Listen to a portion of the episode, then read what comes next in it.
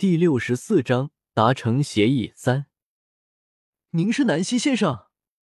姚景巨一只手指着坐在上边的南希先生，有些不可置信的问道。南希摇摇头，却不开口，那模样令姚景巨不解。难道不是？那么刚刚他说那个话是什么意思？姚景巨此时呆愣怀疑的模样，令老夫人有些不满，害怕要是景巨这个样子令先生不满意，最后就放弃收他为弟子了。不过碍于众人在场。倒是颇为慈爱的，对着姚景巨调笑：“景巨不可胡言，面前这位的确就是天启人人都敬重的南希先生。你不是想要拜入门下很久了吗？怎么这个时候倒是傻愣了？”朝着姚景巨投去一个别有意味的眼神，说完了之后，转头对着南希先生解释：“景巨这个孩子虽然不算是绝顶的机灵，不过倒也颇为聪明的。”想是今天得知可以拜入一直都倾慕的老师门下，所以才会被高兴冲昏了头脑，反应慢上一些。倒希望先生不要见怪。要说南希先生将景巨收归门下，不过是源于和景兰的一个交易而已。可是却在见过景巨对景兰的维护之后，更加坚定了要将其收归门下的想法。自然，这个时候面对他如此模样，倒也不会说什么，不过是觉得他真性情罢了。自是不会。南希先生应付完老夫人，转头对着那边看着自己傻呆呆没有说话的姚景巨灿然道：“怎么老夫看着不像一方大儒吗？”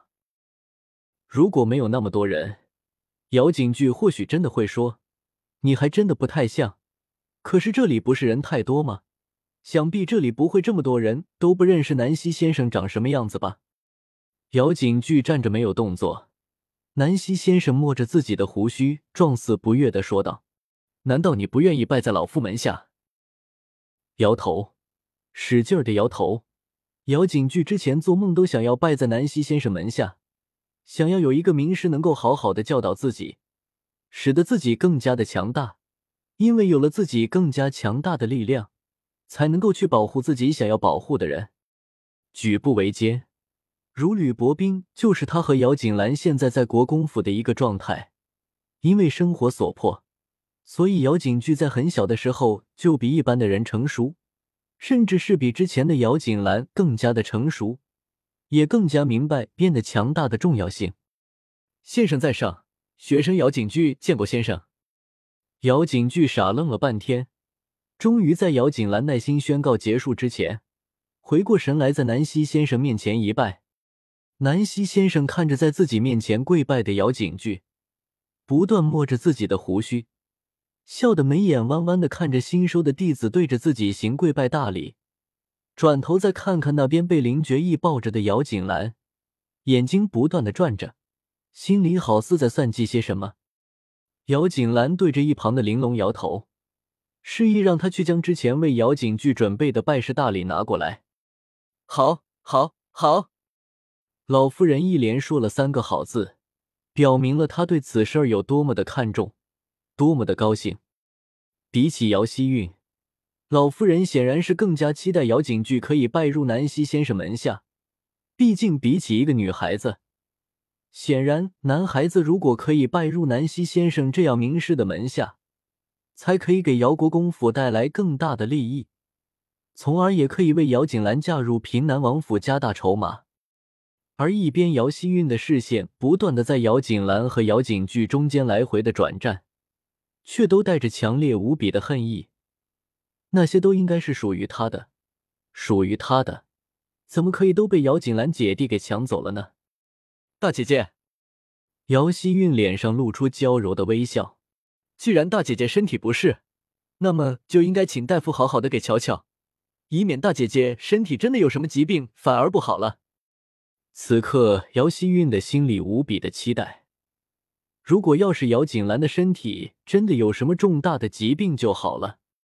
姚锦兰闻言，稍微的翻转了一下自己坐在林觉意腿上的身体，抬头看了看面无表情的男人，眼睛里闪过了然的神情，随后再次开口的时候，也带上了一抹笑意：“妹妹关心我，姐姐自然是高兴的。不过这个请大夫还是算了吧。”林世子本身就是一个很好的大夫，锦兰相信世子会替我好好的看看的。姚锦兰在说“好好的”时候，特意加重了语气。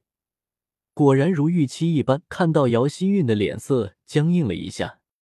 这个妹妹不过是想在世子平时事情烦恼，如此小事儿，怕还是不要劳烦世子爷了吧？姚希韵不甘心，林觉义那样的男人，做的应该都是惊天动地的大事儿，怎么在姚锦兰的嘴巴里，那样的人好似沦落成了给他看病的大夫？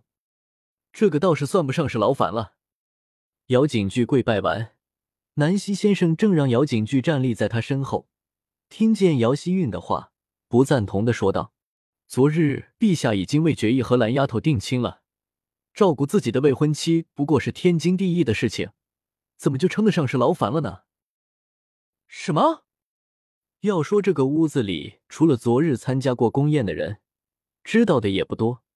而从来都没有听说过这个事情的杜氏，咋一听到这个消息，一下子就站起来惊叫起来：“怎么可能？”实在是杜氏将他的惊讶表现的太过到位了。屋子里除了林觉意，视线都集中到了他的脸上。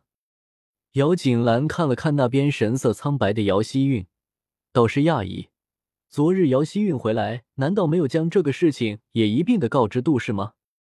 不过，姚锦兰哪里会想到，昨日南希先生当着那么多人的面前说，他即将收徒的人是姚景句。那一刻起，姚希韵就自觉什么脸面都丢尽了。不过，也是前段日子因为仗着这个身份，一直在众位小姐面前都南希先生弟子自居的姚希韵，面对众位小姐别有意味的眼神，脑子都一团浆糊了。而对于林觉意接受姚锦兰嫁作世子妃的事情，压根儿就是从心底里拒绝去相信这个事情。所以在昨日晚上回来了之后，在杜氏面前也就将南希先生收徒的事情说了，而关于姚锦兰和林觉意的婚事儿，压根儿都没有提起过。